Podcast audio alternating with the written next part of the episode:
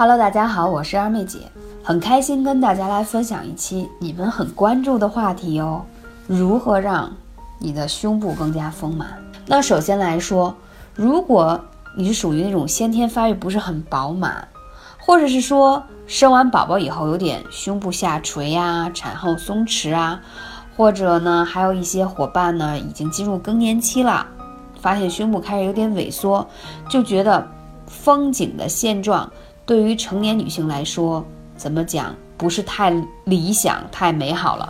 那很多人都会选择一些啊丰胸的手术，啊，或者是反正用一些其他的方法让它更加丰满起来。但是今天二妹姐更想跟大家分享的是，如何用不开刀、不注射。绿色安全的经络穴位的方法，配合食疗的方式，可以让我们的胸部更丰满。如果你想呃获得这个胸部按摩的手法的视频，可以加二妹姐的微信号幺八三五零四二二九。因为细胞的活化及所需的营养，它依赖这个血液的运行，所以血液之生成则有赖于气。所以要想说让我们的胸部饱满起来，知道吗？脾胃的能力要强，你的胸部才能挺拔。有些人其实胸部并不小，但是他下垂是因为脾虚的缘故。还有些人呢，其实他的胸部可以发展的更好、更完美，但是因为他脾胃能力吸吸收代谢能力弱，所以他吸收不了养分、血液、气血运行起来供给胸部。所以这就需要什么？需要首先我们要先调理我们的脾胃。那讲到这个穴位，中脘穴，我已经讲过很多次。那顺着中脘穴往上，在两个乳头中间的穴位叫膻中穴，你们可以去按一下。大部分女生这个穴位都很痛。那你要想到，你的膻中穴如果淤堵了，它就无法给你的胸部供养血液和养分。同时，在你的乳头正下方的乳根处。还有你的乳头右侧方，你会发现顺着你的内衣外轮廓，你用手去按一下，是不是都觉得有点痛？那些都是肝胆经的反射区。所以之前有一些粉丝讨得了我给的一个八分钟简单的一个按摩手法，嗯，发现呢。哎，怎么按上去那么痛？但是过一段时间说，哎，以前月经的时候有点酸酸胀胀的感觉，现在已经没有了。而且发现用结合我的手法，发现她的胸部变得比以前挺拔了很多，丰满了，紧实了很多。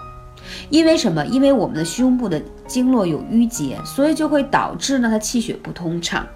所以我要讲到的是说，你可以把艾灸罐或者是悬灸的方式灸在你认为疼痛的地方。所以今天我也不给你讲额外的穴位，其实就是在女性的内衣的外轮廓处。为什么说我们总讲说解放内衣不要穿有带钢圈的？因为它会令到你的血液循环出现阻碍。所以晚上睡觉的时候一定要脱掉内衣，给我们的一个胸部自由呼吸、放松的时间。同时呢，怎么去按摩我们的胸部呢？你可以在洗澡的时候或者睡觉的时候。是吧？用一些啊舒缓胸部的这种精油也好，或者你认为可以的乳液也好，配合我的手法还好，然后把它疏通开。你也可以用艾灸贴，把你认为疼的地方直接贴在内衣的内侧啊，贴在你的胸部，让这个呃艾灸贴，因为大部分都是暖灸贴，可以舒缓疏散你因为经络上的淤结，把这些疼痛打散开。这样的话就可以把你有乳腺增生的问题、小叶增生的问题都解决。还有很多伙伴，我要跟你们讲一下，很多人之所以有这样的问题，其实跟你有乳腺增生和小叶增生有关系，因为它不通畅，它的养分传递不上来就被堵住了，所以你的胸部就不会挺拔和饱满。那讲到食补的话。我觉得木瓜是首当其冲的。我之前有一个伙伴在三亚那块儿木瓜也比较多，我说你每天坚持把木瓜切成块，搁在牛奶里面，然后可以煮一下，也可以用微波炉加热，当然煮的是最好的。他吃了一个月的时间，发现真的胸部变饱满，皮肤也非常白皙，而且木瓜有丰胸的作用，同时还有减肥的作用哦。你不要觉得说，哎呀会不会吃这个增肥？这个是一个一箭双雕特别好的方式。因为木瓜里头有木瓜酵素，它可以帮我们分解体内的脂肪和油脂。但是呢，它同时还可以丰满我们的胸部，所以这个食物真的是非常非常的赞，推荐大家一定要用起来。那刚才讲到艾灸的穴位的话呢，如果你在家可以用悬灸的方式，一定要灸一下我刚才讲的膻中穴、乳根穴，还有在你的乳房外侧的穴位。这三个穴位很重要，很重要，重要事情说三遍，同时要配合把你的中脘穴和足三里灸起来。这三这两个穴位是帮你协调你的脾胃能力的，因为你脾胃能力强了，它自然而然给到你胸部的养分就高。所以呢，我们要协同作战，大家理解吗？既要集中作用于我们的胸部，同时还要作用于我们的脾胃的能力。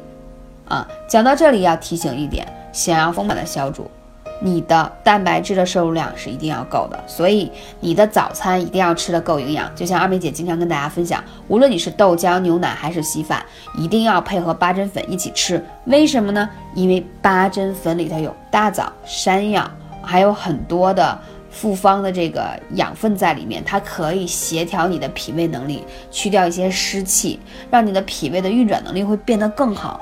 那你有了这种食疗的方法之后呢？那你的胸部就慢慢就会变得不一样了。感谢你的聆听，我是二妹姐，下期节目再见。